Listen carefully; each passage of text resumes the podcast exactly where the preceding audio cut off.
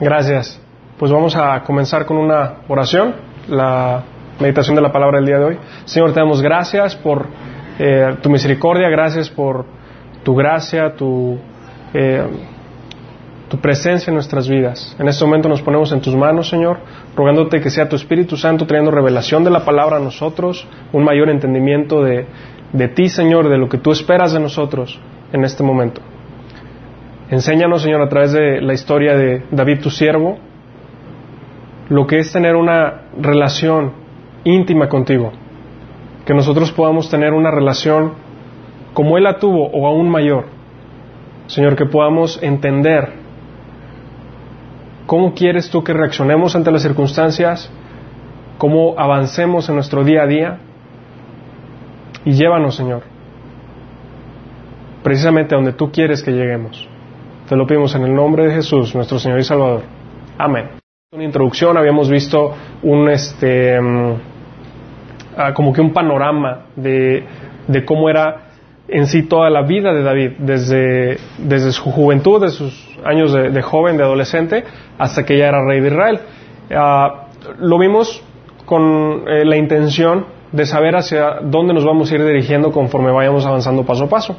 Entonces, eh, para una breve, muy breve recapitulación, ¿por qué estamos estudiando la vida de David? Bueno, eh, aparte de Jesús, es el personaje del que más se habla en toda la Biblia, es, el que tiene más capítulos dedicados a su vida. Entonces, eh, digo, creo que eso ya es una razón buena para empezar a estudiar la vida de David.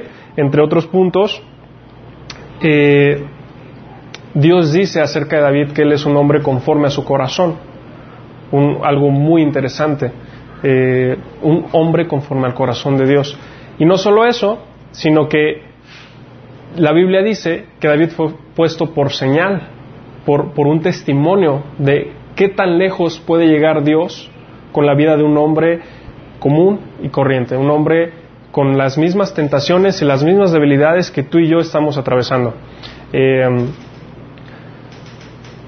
si entonces el Señor lo ha puesto como un testimonio, como una señal de lo que Él puede hacer con alguien, pues bueno, vamos a estudiarlo para ver qué puede hacer el Señor contigo, qué puede hacer el Señor conmigo en, en, en el día de hoy. Y algo muy interesante es que su vida, a pesar de que fue un rey de una nación poderosa, prominente, hace miles de años, la historia puede ser aplicada a, a tu vida personal, eh, en tu al práctico día de hoy de una manera impresionante. Y, mi intención al, al, al, al, llevarte por este estudio es que tú puedas experimentar eso, que, que tú te, uh, te sientas uh, como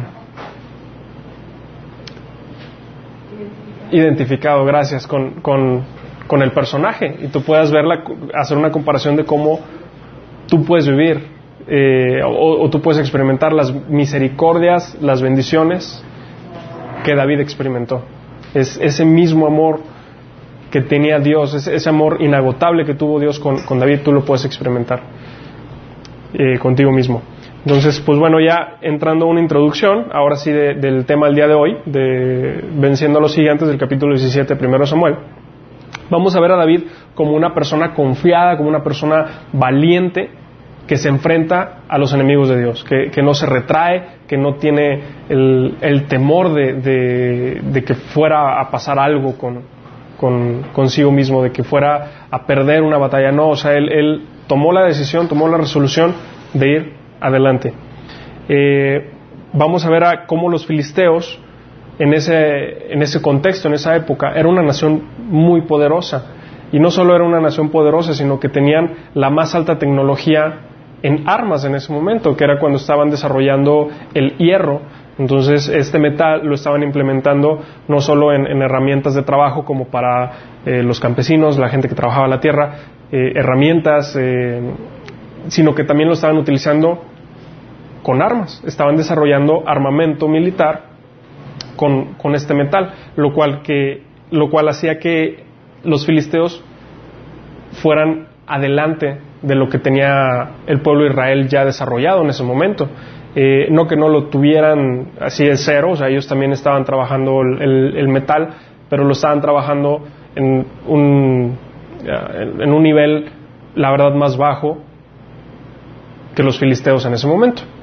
Eh, de manera que como el ejército filisteo tenía tanto armamento, tenía tanta eh, ventaja militar, el, ejército de Israel se encontraba en una crisis. Ellos, ellos estaban preocupados por esta situación.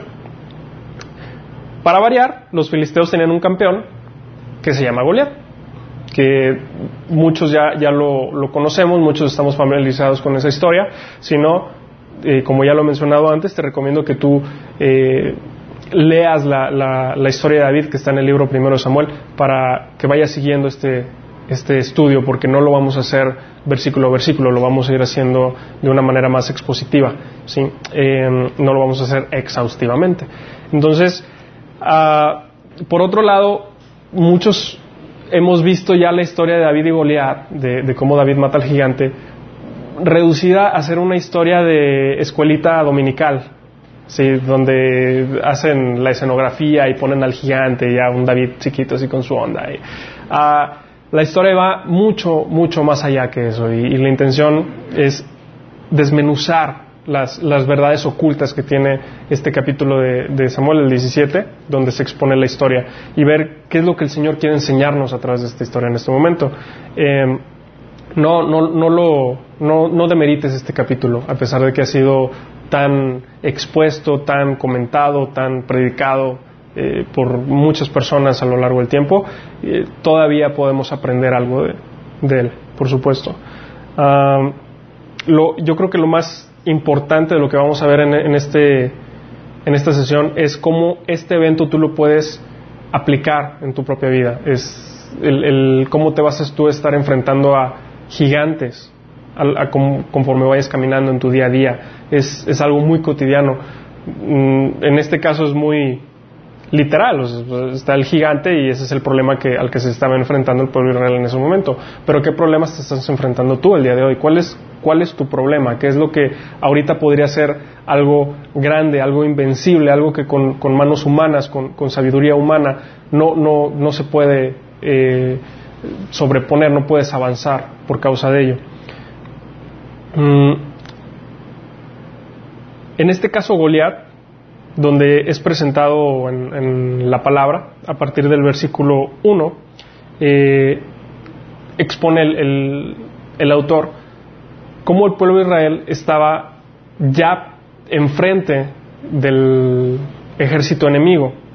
Tú puedes ver en el versículo 1 que dice los filisteos reunieron a su ejército para la batalla y acamparon en Efes Damín, que queda entre Soco en Judá y Aseca Saúl respondió reuniendo a las tropas israelitas cerca del valle de Elá, de modo que los filisteos y los israelitas quedaron frente a frente en montes opuestos. Imagínate que está como una montaña, luego está el valle de Elá y está la otra montaña.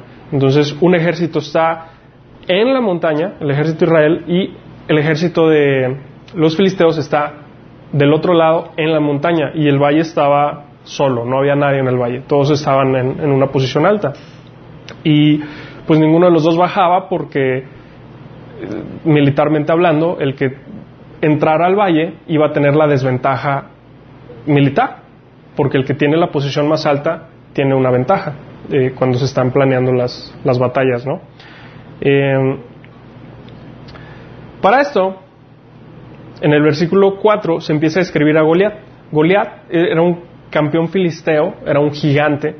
Eh, esta persona, dice la Biblia, fíjate, medía casi tres metros de altura. O sea, yo le, llegaría, yo creo que al ombligo, ¿no? Le llegaría a la mitad. No sé, es una persona que dudo que, eh, que, cupiera en, las casas del día de hoy, o sea, no, no entraría. Es un monstruo. Para variar, no solo era alto, sino que se ve que era una persona muy, muy, muy fornida. O sea, imagínatelo como uno de los campeones de la WWE o, el de la lucha libre, pero mucho más alto, ¿no? De casi tres metros. Fíjate cómo describe su armadura la palabra. Dice que llevaba un casco de bronce y su cota de malla. La cota de malla era como una especie de chaleco que se utilizaba hecho con metal, con anillos de metal encadenados, de manera que hacen eh, no sé, lo puedes imaginar como las blusas de tejido de punto que hace tu abuelita, bueno, más o menos, pero de, de es una malla de bronce. Entonces, esta, este tipo de, cotas se utilizaban debajo de una armadura para que cuando estuvieras en una batalla, si viene una flecha, la flecha no penetrara a tu piel, sino que la, punta se atorara en, esa cota de malla, como podría decirse que amortiguaba el, golpe. De la misma manera, cuando llegaban con una espada y querían penetrar, hacía más difícil el, que la espada entrara. O sea, e, esa era la protección que, brindaba la cota de malla. A veces utilizaban sobre la cota de malla todavía una estructura de metal eh, rígida, a veces no, y, este es el caso de, de Goliat, que él no utilizaba, eh, o, al menos no, se describe que utilizara una estructura rígida sobre la cota de malla, eh, de manera que esto le permitía más, más flexibilidad, ¿no? Porque la, estructura rígida pues sí te limitaba un poco. Em, o un mucho, depende de la persona, ¿no? Este, en total, su cota de malla pesaba 57 kilos. Échate esa. O sea, el, el pelado, nomás para caminar, el puro peso de su, de su cota de malla, la pura cota de malla era de 57 kilos. O sea, es más de un bulto de cemento. Y cualquiera que haya intentado cargar un bulto de cemento sabe a qué nos referimos. O sea, es, algo pesado. Este, tenía también puestos protectores de bronce en las piernas. Estos sí son los rígidos que te comentaba. Eh, y llevaba una jabalina de bronce sobre el hombro. El asta de su lanza era tan pesada y gruesa como un rodillo de telar. Aquí no se especifica el peso del asta, pero bueno, tú te puedes imaginar, no, sé si, alguna vez has tenido la oportunidad de, ver las estampas de los telares antiguos, que eran eh, estructuras grandes de madera, y uno de estos rodillos era lo que él utilizaba de jabalina. O sea, él no tenía una jabalina, él tenía así algo tan, tan grueso como un rodillo de telar. Y la, eh, la pura punta de hierro de esta asta pesaba casi 7 kilos. O sea, el, lo que era la punta de la jabalina, ¿no? Lo que se enterraba. Siete kilos, o sea, imagínate el proyectil que era eso en el aire. Era algo digno de, de tener miedo. Y esto era su armadura, ¿no? O sea, imagínate la fuerza que tenía esta persona para poder moverse, para poder eh, caminar rápido, correr y estar en, en batalla, peleando con, mano a mano con otra persona con este tipo de armamento. O sea, era una persona que es un monstruo realmente, demasiado grande. Y después, siguiendo avanzando, eh, seguimos avanzando en el texto, a partir del versículo 8, resulta que este filisteo sale de las filas, sale de entre las filas y empieza a desafiar al pueblo de Israel. Eh, esta escena quizás tú la has, apreciado en alguna película de, Hollywood, eh, muchas, muchos historias bíblicas y particularmente historias de David han sido replicadas en el cine. Eh, y el caso Goliat es uno de ellos, donde sale, sale un campeón del, ejército que era como el héroe, era el superhéroe de ese momento. O sea, todos era de que no, pues como lo tenemos a él, ya fregamos. O sea, él, es el que, el que nos va a dar la, la, la victoria en la batalla. Entonces, Goliat sale y dice la palabra, se detuvo y gritó mofándose de los israelitas, ¿por qué salen ustedes a pelear? Yo soy el campeón filisteo, pero ustedes no son más que siervos de Saúl. ¿Por qué se molestan? ¿Para qué nos hacen perder el tiempo? ¿Por qué me haces perder el tiempo? ¿Para qué sale? Imagínate la seguridad de, este pelado que estaba diciendo estas cosas al pueblo de Israel. Y lo peor del caso es que el pueblo de Israel no hacía nada. Entonces, sus palabras amedrentadoras estaban teniendo un efecto en el pueblo de Israel. Estas acusaciones, bueno, estos, estos eh, enunciados que hacía en contra del pueblo de Israel estaban teniendo un efecto contra los demás. Sigue avanzando y dice, elijan a un hombre para que venga aquí a pelear conmigo. Si me mata, entonces seremos sus esclavos, pero si yo lo mato a él, ustedes serán nuestros esclavos. Hoy desafío a los ejércitos de Israel, envíenme a un hombre que me enfrente increíble. O sea, él toma un reto y este reto, o, más bien establece un, reto para el pueblo de Israel y es, manda un hombre, vamos a pelear un mano a mano y el que gane va a hacer que todo el pueblo gane. ¿sí? Esto también era una práctica común en, la antigüedad con los ejércitos. Eh, de hacer este tipo de cosas, de, hacer un mano a mano con una sola persona. Eh, este tipo de prácticas tiene cierta idolatría por detrás, ¿no? Eh, se supone que la persona, cuando estuviera peleando, el que ganara, significaba que los dioses de esa persona que ganaba era el dios que estaba dándole les estaba dando la victoria al, pueblo, a, la nación o a la persona, ¿no? Entonces, había cierta idolatría, o, no cierta, mucha idolatría de, por medio en este asunto. Ah, en el versículo 11, cuando Saúl y los israelitas lo escucharon, quedaron aterrados y profundamente perturbados. Qué patético. Qué triste. O sea, qué. Ah, o, sea, lo, lo aterrados. No, no asustados, no escamados, no, no, no. Aterrados y profundamente perturbados. La voz amedrentadora del enemigo estaba haciendo efecto de una sola persona, estaba haciendo efecto en todo un ejército. Y, peor, en el ejército del Dios viviente, del Todopoderoso, del Eterno, del Creador. Y la gente estaba devastada. En ese momento vemos que, Dios interviene de una natural, naturalmente sobrenatural manera de intervenir, como usualmente lo hace.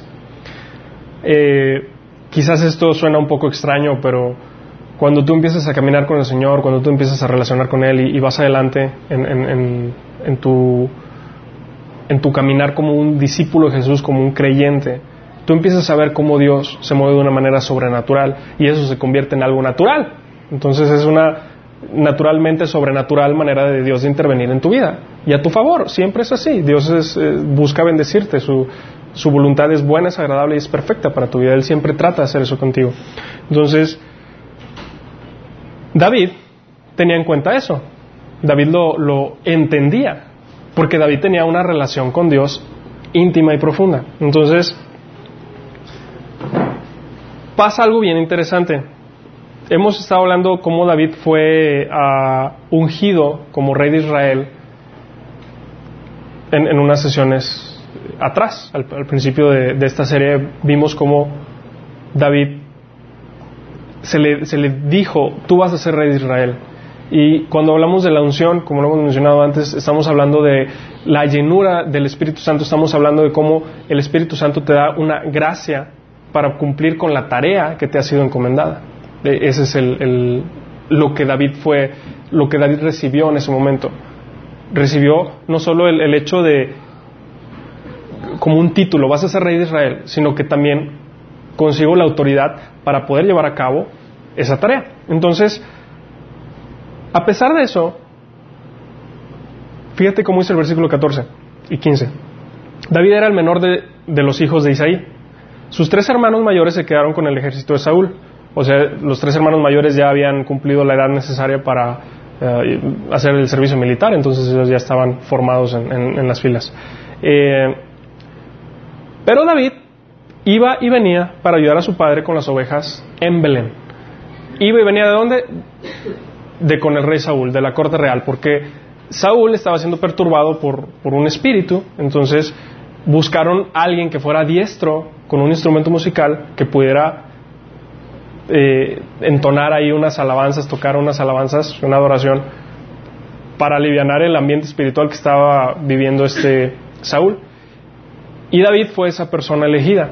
Entonces David, imagínate, pasó de ser pastor de ovejas o, como lo, mencionabas en, aquella sesión, o sea, pasó de lavar el coche, los coches de, su casa, hacer esas tareas que parece que no son trascendentales, a una corte real, a ser el músico de una corte real. O sea, él estaba, eh, acuérdate que en aquel entonces no había sistemas de audio, no había iPods, no había eh, desde Spotify, o sea, la persona tenía que ir ahí a tocar el instrumento. Y un instrumento de cuerdas, como era el que utilizaba David, es un instrumento que se conoce en música como un instrumento sordo.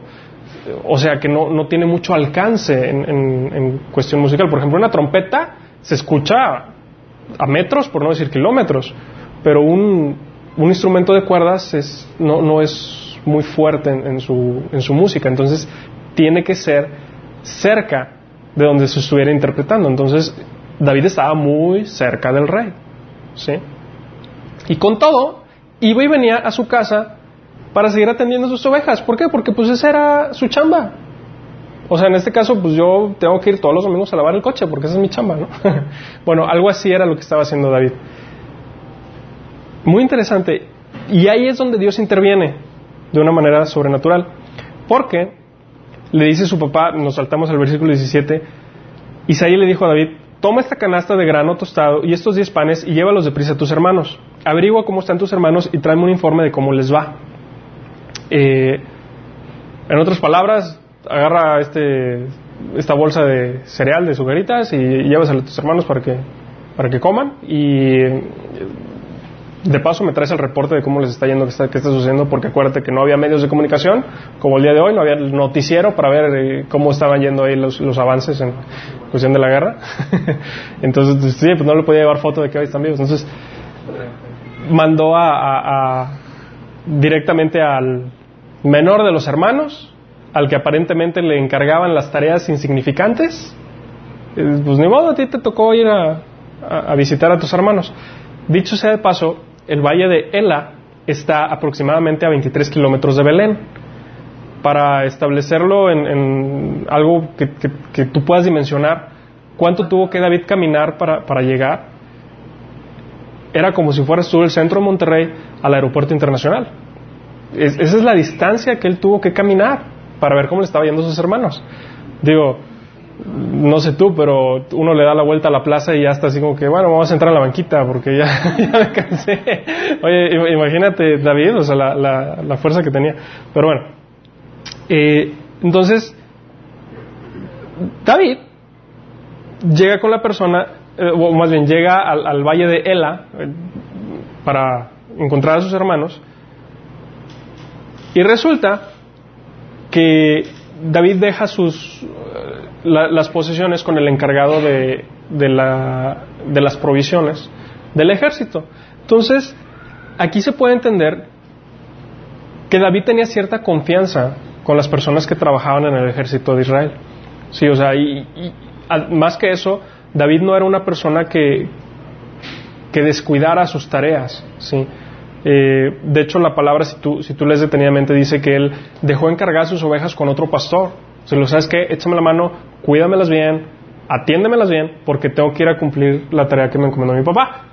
Y acuérdate que pues no es como que voy 15 minutos de trayecto en el coche, en Uber, y tomo la foto de WhatsApp, se la envío a mi papá y me regreso. No, o sea, se, se, se votó un buen rato en, en, esa tarea, por eso era necesario dejar encargadas las ovejas. Vamos, lo que te quiero decir es, no las descuidaba. ¿sí? Aunque fueran tareas pequeñas, él las atendía. Oye, tenía que dejar sus, sus provisiones, o, bueno, tenía que dejárselas a sus hermanos, pero justamente cuando llega David con el ejército, sale el filisteo, como ya lo había estado haciendo durante 40 días, por la mañana y por la tarde. Así es, eh, una serie de amedrentación continua. O sea, ya habían pasado 40 días que estaban los ejércitos frente a frente y e, este campeón filisteo haciendo así el, ah, ¿para qué? ¿Para qué se molestan? ¿Por qué, está, qué están haciendo? O sea, es una pérdida de tiempo lo que, lo que está pasando aquí. Y llega, llega David y ve que, que, está, ¿qué está pasando? Entonces encarga las provisiones con, con, con, el jefe de las provisiones y se va y llega con sus hermanos y dice que los saluda. Entonces, también puedes apreciar en, la palabra, no dice específicamente cuál fue la conversación que tuvo con sus hermanos, pero yo, por lo que hemos visto David, entiendo que era una persona entusiasta y llega, ¡eh, hermanos, ¿cómo están? ¿Qué tal? El ejército, wow, ya, ya están haciendo el servicio militar, qué padre, ¿qué está sucediendo? Wow, ¿qué es eso? Y sale el, filisteo, ¿no? Y fíjate cómo se, refería el, el, mismo ejército de Israel después de 40 días. Esto ya había sucedido 40 veces. Eh, bueno, 80 porque lo hacía en la mañana y la tarde. ¿Ya vieron al gigante? Sale cada día a desafiar a Israel. El rey ha ofrecido una enorme recompensa a cualquiera que lo mate. A ese hombre se le dará una de sus hijas como esposa y toda su familia quedará exonerada de pagar impuestos. Qué buena onda, imagínate dejar de pagar el IVA el resto de tu vida. Está genial, o sea, sí aplica, sí aplica. y ahora, si estás soltero, la hija del rey, mm, ahora el pobre de la chava, ¿no? Porque imagínate que, pues ahora sí que, ¿qué pasaría si llena tú la, llena el blanco?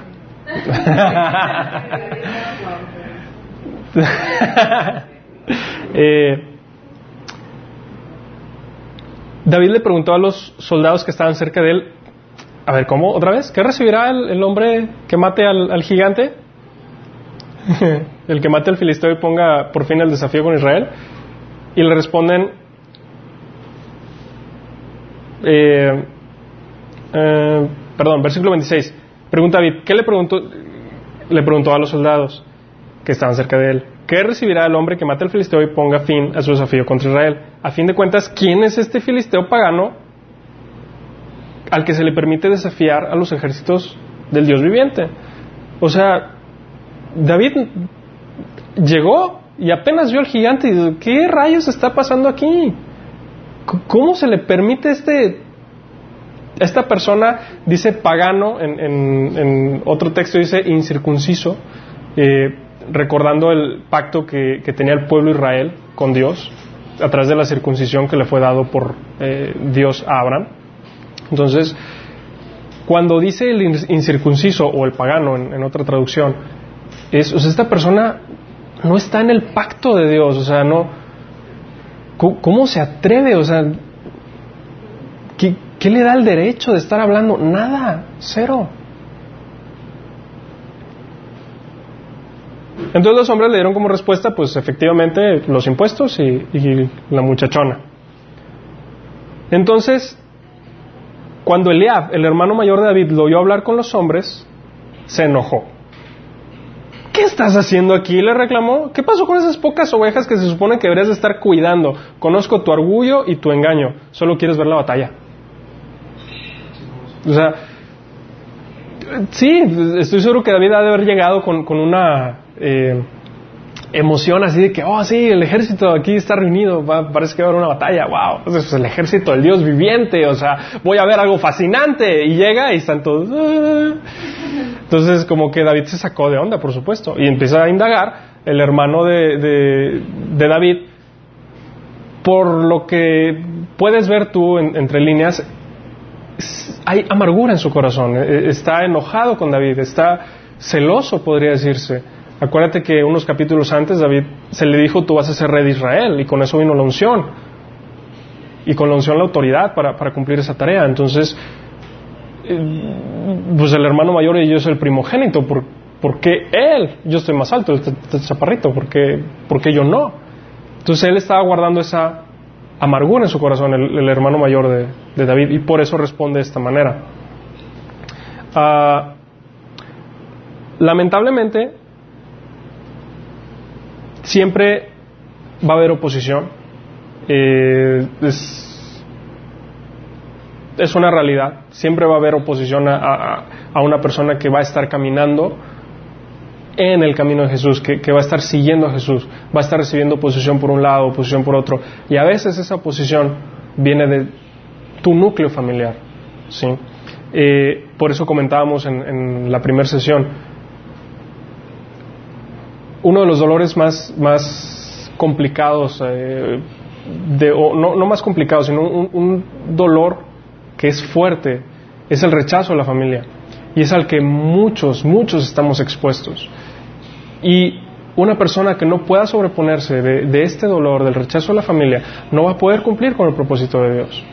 Porque una persona que está herida reacciona de acuerdo a sus heridas. Entonces imagínate si David no, no hubiera salido adelante de, de ese rechazo del que ya hemos hablado, de, su familia. no hubiera podido presentarse delante del ejército, se hubiera sido amedrentado por la voz de su hermano, que, ay, sí, igual y yo no, no, soy suficiente, no estoy preparado para este reto. Y, y hubiera sido ah, preso de ese espíritu de temor del cual el pueblo de Israel ya estaba siendo preso. Sí, hoy por hoy el, el espíritu de temor es un problema.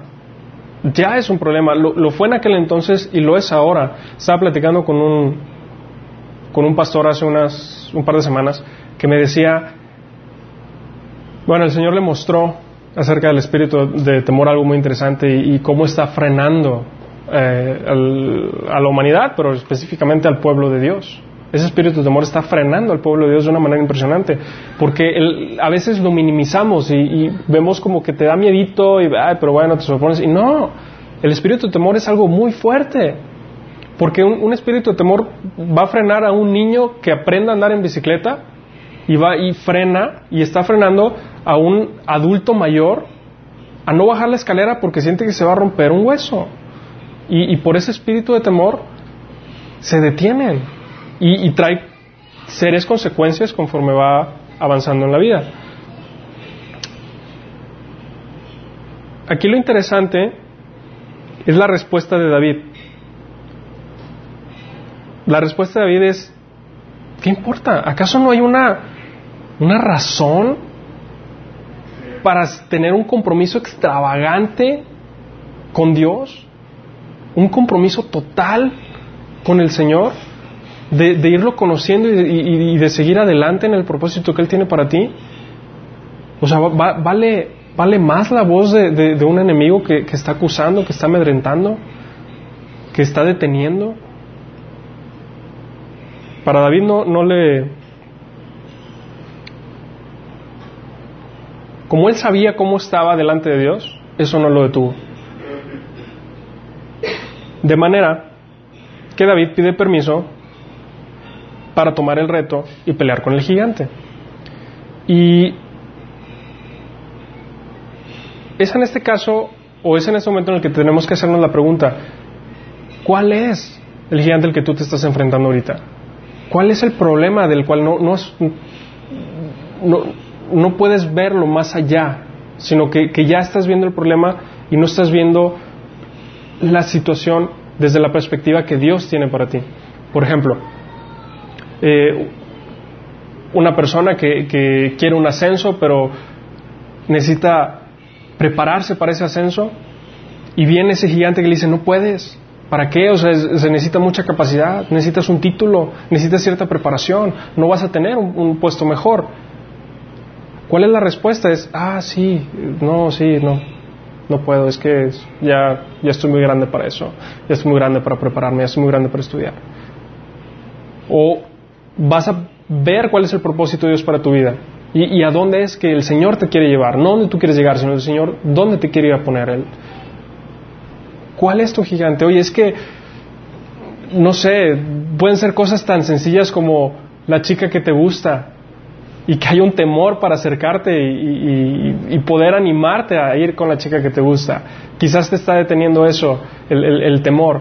Y si no sobrepones ese temor en ese momento, se puede volver un problema que puede durar décadas. ¿O cuál es el gigante?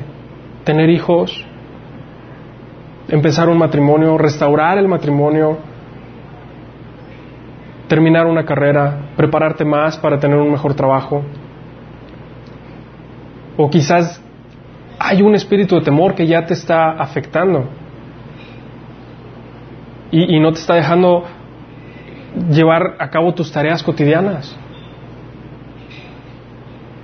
Es importante que veas a través de los ojos de Dios si estás pasando por una situación de hay un gigante que tiene que ser derrotado en el nombre del Señor. David lo vio y David fue el que dijo, yo, yo voy a pelear. Y se acercó a Saúl. Y el versículo 32 le dice, no se preocupe por este filisteo, le dijo David, yo iré a pelear contra él. Increíble un niño, se presume que tenía menos de 20 años, no estaba enlistado en el ejército todavía y, según la Biblia arriba de los 20 años tenían que ser enlistados en el ejército. Entonces era un chavo, o sea, ni siquiera formaba parte del ejército, o sea, él llegó, ya vimos de una manera sobrenatural, el Señor lo puso ahí, y él dijo, yo, yo voy a pelear, yo, yo lo voy a derrotar, derrotar. Y tristemente en el versículo 28 anterior, su hermano le dice, conozco tu orgullo y tu engaño, solo quieres ver la batalla. O sea, su, hermano ya lo había desacreditado, su hermano ya le había dicho, no, no, no vale la pena. En el 33, Saúl le dice, le responde después de que él dice, yo voy a pelear con él. Saúl le dice, no seas ridículo, no hay forma en que tú puedas pelear contra ese filisteo y ganarle, eres tan solo un muchacho. Y él ha sido un hombre de guerra desde su juventud. ¿Te, suena familiar esa voz? No puedes, eres un loser, ¿para qué te molestas? No, aquí quédate, sigue estando en, ese puesto eh, que tienes en ese momento, ¿para qué te vas a esforzar en emprender algo? o para qué vas a atreverte a pedir algo más? ¿Cómo te vas a atrever a salir de esa situación? No, quédate. Y en el versículo 43, ya cuando David se estaba enfrentando al, más adelante, cuando se estaba enfrentando al, al gigante, le, responde Goliat, ¿soy acaso un perro? Le rugió a David, dice, no le dijo, le rugió, soy, ¿soy acaso un perro para que vengas contra mí con un palo? Y maldijo a David en nombre de sus dioses. ¿Recuerdas eh, la idolatría que te decía por medio? El vato estaba decretando una maldición contra, contra David. con todo, la respuesta de David fue, yo voy a pelear, yo voy a ir contra ese gigante y lo voy a vencer no por mis propias fuerzas, sino en el nombre del Dios viviente, el Señor. Él, es el que da la victoria y Él es el que nos va a dar la victoria en este momento. Y hablaba incluso a nombre del ejército, de cómo todo el ejército iba a ganar la batalla contra el ejército de Israel. Ah, David tenía claro que el gigante no era una amenaza para el propósito de Dios. Esa era la seguridad que David tenía. David sabía que el gigante iba a caminar. Saúl, después de, rechazar a, David, o sea, que le dice, ¿sabes qué? Pues no, o sea, ¿cómo, va a ser que tú le vas a ganar a esta persona que ha sido un, un guerrero experimentado desde su juventud? Recibe de David una respuesta interesante. Le dice David, he estado cuidando las ovejas y las cabras de mi padre, cuando un león o un oso viene para robar un cordero del rebaño, yo lo persigo con un palo y rescato el cordero de su boca. Y si el animal me ataca, lo tomo de la quijada y lo golpeo hasta matarlo. Lo he hecho con leones y con osos y lo haré también con este filisteo pagano, porque he desafiado a los ejércitos del Dios viviente. Y el mismo Señor que me rescató de las garras del león y del oso, me rescatará de este filisteo. Y, y por ese ese speech que se aventó David, Saúl dijo, ok, ve y que el Señor esté contigo. Pero fíjate qué interesante cómo el Señor te empieza a dar victorias en lo secreto. Te empieza a dar victorias para ti, personales, que, quizás la gente no se enteró que sucedió, pero esas victorias te van a ir llevando a victorias cada vez más grandes. Y ya quizás a victorias que, impacten a, un pueblo, ¿no? Eh, Ahora imagínate David el valor que tenía para, para írsele a, a enfrentar a un león. Digo, la verdad yo pocas veces he visto un león en persona y cuando lo he visto, pues ha sido en un, en, un zoológico y ha estado así como que muy, muy tranquilo, ¿no? Y, o, cuando estás en Animal Planet, ¿no? Y, y, estás viendo la televisión y ahí sí eres bien valiente. Oh, vete león. yo puedo contra ti.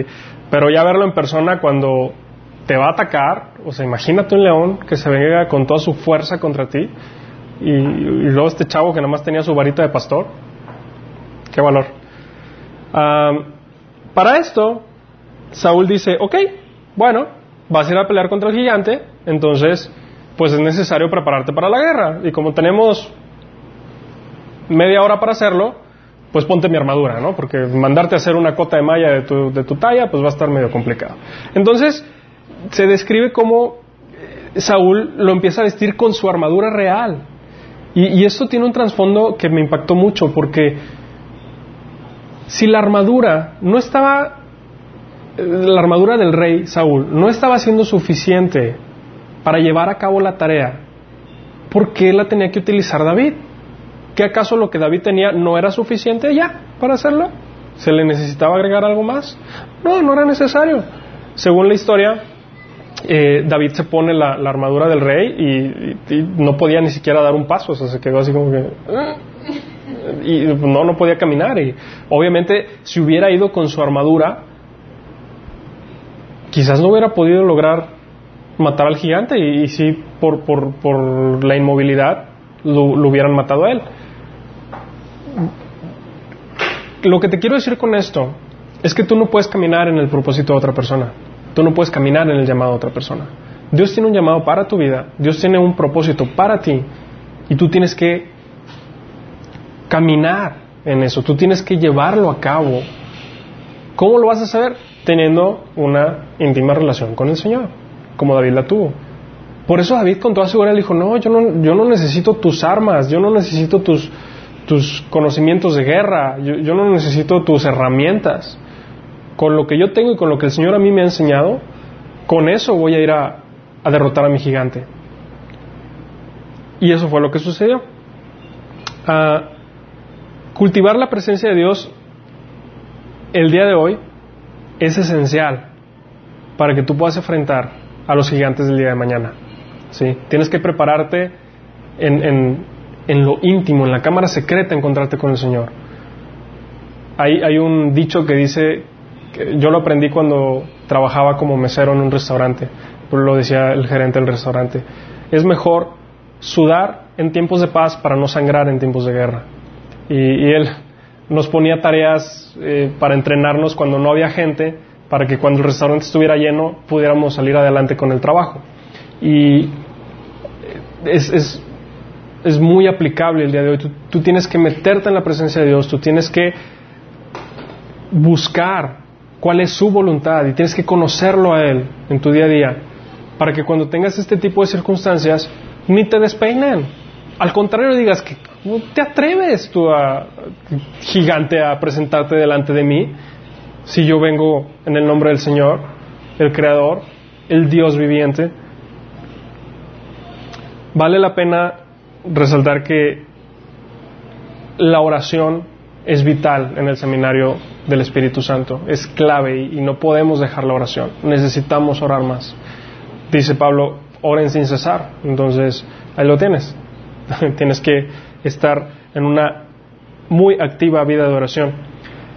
Títulos, carreras profesionales, elocuencia, superación personal, todo ese tipo de detalles no mueven a los demonios no mueven esa voz amedrentadora.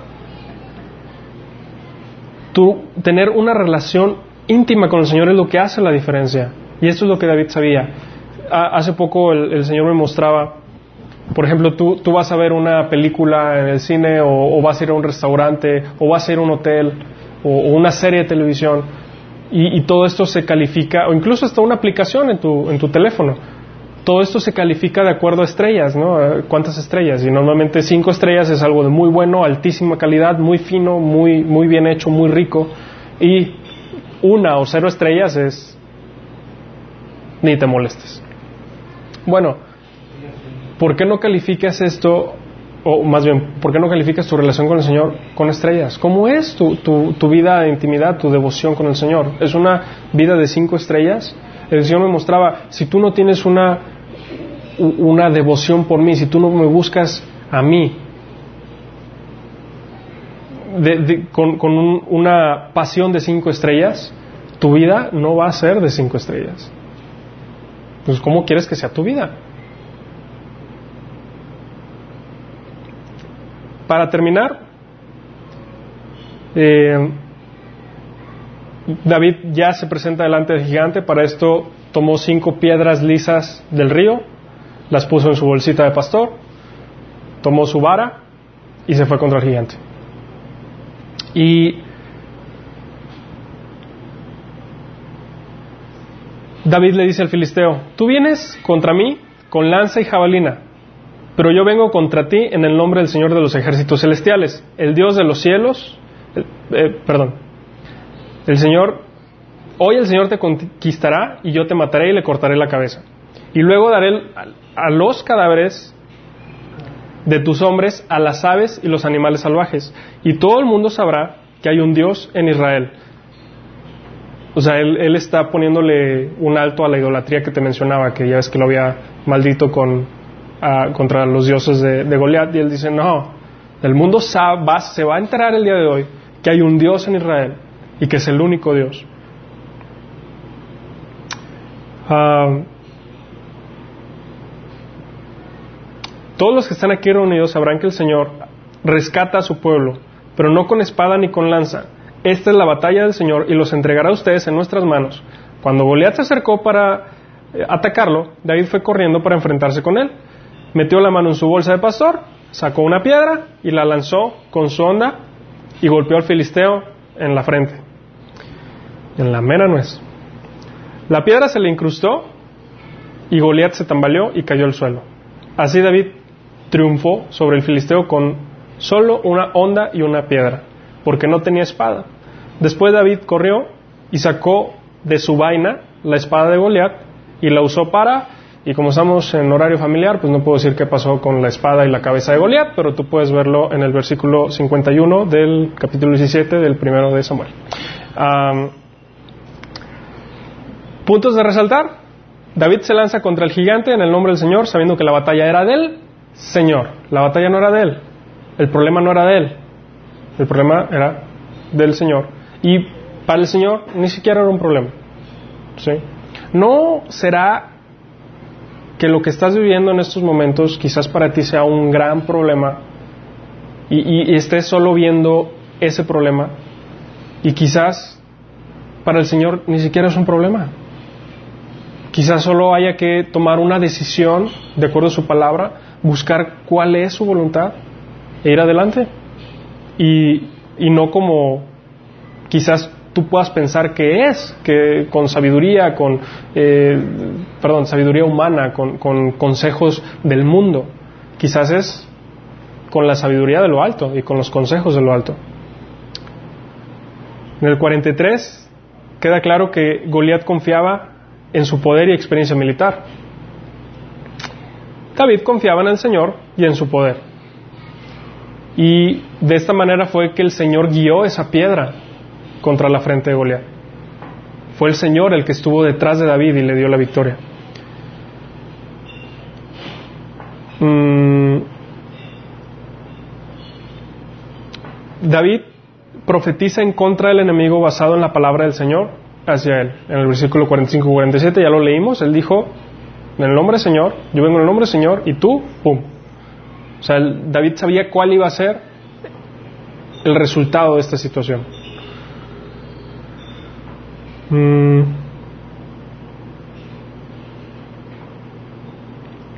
David rechazó aceptar el status quo. David dijo, ¿Por qué voy a llegar yo al ejército y amedrentarme como los demás? ¿Por qué voy a llegar yo a atemorizarme como los demás? ¿Por qué voy a llegar yo a no hacer nada como los demás? O sea, él, vio la situación, él vio el problema e inmediatamente tomó una resolución por solucionarlo. Y es algo que el Señor quiere hacer el día de hoy conmigo y contigo. Dios quiere llevarte a que tú tomes la resolución de rechazar que las cosas se queden como están y de ir adelante y de impactar esta generación, de seguir estableciendo el reino de Dios mientras tengamos tiempo, porque los días ya son cortos, ya estamos en tiempo extra y todavía el Señor ha tenido misericordia para que sigamos haciendo el trabajo, sigamos siendo obreros, trabajando en su campo. Y ya está lista la cosecha, nada más es de que nosotros tomemos la decisión de, trabajar. Y eso es lo que el Señor quiere hacer el día de hoy. Gente que se prepare, se levante y tome una vida diferente y crean las cosas de manera diferente. En el versículo 55, Saúl trata de averiguar más acerca de David. Y esto puede ser quizás por la promesa que hizo, ¿no? De, quitar los impuestos y de darle a su esposa. Pues ahora iba a ser su yerno, ¿no? Entonces, pues, ¿quién es esta persona? No hay que averiguar de él. Pero lo interesante es que parece que es un extraño para Saúl. ¿Y te acuerdas que te dije que él tenía que haber estado cerca de él para entonar música, para eh, poder hacer eh, las alabanzas, la adoración? Y parece que Saúl ni en cuenta. Quizás Saúl había tenido una falta de concentración o una memoria de corto plazo por el problema del espíritu que lo estaba atormentando. Quizás eso lo, estaba ofuscando, ¿no? Y no podía ver la, la gente que estaba a su alrededor.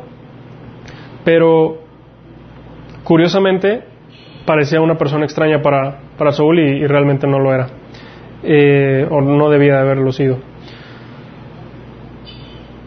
En esta historia tú puedes ver cuatro categorías de unción. Sí, como ya lo hemos comentado, de, cómo el Espíritu Santo te da la capacidad y la, autoridad para que lleves a cabo una tarea. Eh, tú puedes ver en Saúl a un ex ungido profesional, ¿sí?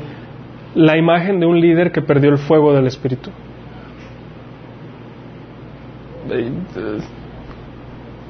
Es, creo que es la, la es, la más, es que no, no, no sé cómo expresarte, o sea, un, Imagínate, es una persona que había experimentado el poder de Dios en su vida, que había experimentado el Espíritu Santo sobre él, obrando y, dándole victoria.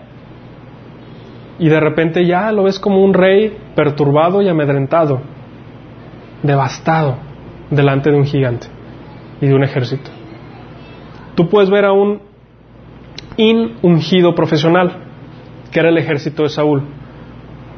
Personas capacitadas para llevar a cabo una tarea, diestras para llevar a cabo una tarea, pero no tenía el poder de Dios. ¿Sí? Es la imagen de un ministerio sin el poder de Dios, un ministerio sin el Espíritu Santo. Puedes ver a un anti-ungido, que en este caso era Goliat, que es un enemigo de Dios y de su pueblo, un, un enemigo de sus propósitos. Y por último, a David como un ungido no profesional. Me encanta cómo el Señor utiliza a personas sencillas para llevar a cabo sus propósitos. Y lo puedes ver, por ejemplo, en, Noé, que construyó un barco, construyó un arca. Y no es como que Noé tuviera un astillero ahí en, en su en el patio de su casa, no, es una persona no era una no era profesional, era un aficionado lo llevó a construir un barco y gracias al poder de Dios el barco se mantuvo a flote. Ah, puedes ver a David, que era un pastor de ovejas, que se convirtió en un capitán de ejército. O sea, ni siquiera tenía la edad necesaria. Y el resultado de esto, que lo vamos a ver en las sesiones adelante, fue fascinante, porque David ganó prominencia, ganó un estatus, se volvió parte de la familia real, ya era parte de la familia real. es impresionante y era una persona no profesional pero una persona entregada, una persona que conocía al Señor. Que Dios nos lleve en, estos tiempos a ser personas como David, que, realmente lo conocen, que realmente buscan su presencia y, y ver cuál es su resolución en lo que tú estás viviendo el día de hoy, en lo que estamos viviendo como iglesia el día de hoy. Ah, Quizás tú pensabas, tú que nos estás viendo, que pues tú estabas viviendo una vida normal dentro de ciertos parámetros, quizás te está yendo bien, quizás no te está yendo muy bien, pero no sabías que el Señor a veces mueve las cosas de una manera sobrenatural y que nos utiliza para llevar a cabo sus propósitos. Y, y tú te sientes ajeno a una vida de intimidad con el Señor, una vida donde tú puedes tener una relación con Él. Incluso pienses, no, eso es para gente como Moisés, que, que lo vio en una zarza ardiendo, o, o, no sé, para un, una persona santa. Y yo no, o sea, yo soy una persona común y corriente. Bueno, déjame decirte que así como el Señor utilizó a David, que era un pastor de ovejas, era una persona a la que se le encargaban las tareas más eh, insignificantes, por así decirlo, de su momento. Así Dios te puede hablar el día de hoy y Dios te puede utilizar y te puede encomendar alguna tarea. Si tú quieres tener una relación con Dios, esto solo lo puedes llevar a cabo a través de Jesús, teniendo una relación con Jesús. Según la Biblia dice que la paga el pecado es muerte. Entonces, todo el que se ha equivocado, todo el que ha cometido pecado, merece la muerte, un castigo eterno. Jesús vino a la tierra y en la cruz Él pagó ese castigo eterno. Él fue una persona que vivió de una manera perfecta, es un hombre que nunca se equivocó, es un hombre que nunca pecó. Él no merecía la muerte, pero Él dijo, yo voy a tomar tu lugar, yo voy a tomar tu lugar para que tú puedas experimentar la vida, mi vida. Entonces en la cruz sucede un intercambio divino. Si tú quieres experimentar ese regalo de la salvación, ese regalo de la vida eterna, lo puedes hacer dando un paso de fe. La Biblia en Romanos 19 dice que si confesares con tu boca y creyeres en tu corazón que Jesús es el Señor y que Dios lo levantó entre los muertos, serás salvo. Lo único que tienes que hacer es confesarlo con tu boca y creer, creer de veras que es real lo que estás haciendo. Mira, si, si no tienes la fe para, para hacer este, esta oración, no lo hagas, porque no es una fórmula mágica. La intención es que lo confieses y lo creas. Si quieres hacerlo, yo te puedo guiar con una oración. Simplemente repite después de mí, Señor Jesús, te doy gracias, porque tú viniste a la tierra y siendo perfecto, siendo igual a Dios, fuiste a la cruz y moriste por mí. Yo confieso que he pecado. Yo confieso mis pecados. Te confieso mis pecados. Te pido me perdones y yo tomo el regalo de la salvación. Gracias por ese regalo. Gracias por el regalo de tu Espíritu Santo. Gracias. Amén. Si tú has hecho esta oración, nos encantaría ayudarte en tu caminar cristiano, en tu caminar como un discípulo de Jesús. Dice Jesús en, en el Evangelio de Juan, que los que permanecen en mi palabra serán mis discípulos. A nosotros nos encantaría ayudarte a que tú permanezcas en la palabra, a que permanezcas siendo un discípulo de Jesús. Ponte en contacto con nosotros en la página www.minaschurch.org. Encontrarás un, apartado de contacto. Ahí está todo el discipulado, eh, está publicado. Eh, pero por favor, ponte en contacto con nosotros. Nos gustaría saber de ti. Ah, para los demás, que el Señor nos lleve a ser personas como David, que el Señor nos lleve a tener una íntima relación con Él, a conocerlo más, a, deleitarnos en su presencia, a que podamos decirle, fuera de ti, en esta tierra, no deseo nada, no deseo otra cosa. Te quiero a ti. Él es tu gran galardón. Él es tu gran tesoro. Te damos gracias, Padre, por tu palabra. Te damos gracias por lo que nos has enseñado el día de hoy. Y te rogamos, Dios, que estemos preparados para cumplir el propósito que tú tienes para nosotros. Ayúdanos a vencer a los gigantes que se presenten. Ayúdanos a, poder salir más que vencedores a pesar de las circunstancias que estemos viviendo. Que puestos los ojos en ti y despojándonos de todo pecado que nos está asediando, podamos seguir adelante y podamos estar por encima de las circunstancias pero sobre todo lo más importante, que experimentemos de tu presencia el día de hoy más que nunca, de una manera fuerte, clara y palpable. Ayúdanos, Señor, para que eso que nosotros experimentemos, ese consuelo con el que tú nos consuelas, podamos consolar a, a, nuestra familia que no te conoce, a nuestros amigos, a nuestros vecinos, compañeros de trabajo, compañeros de la escuela. Ayúdanos, Dios, a hablar de tus virtudes, de tus maravillas y generar un impacto trascendente, un, impacto en esta generación. Que seamos la luz que tú quieres que seamos, Jesús. Ayúdanos. Padre, te lo pedimos en el nombre de Jesús, nuestro Señor y Salvador. Amén. Amén.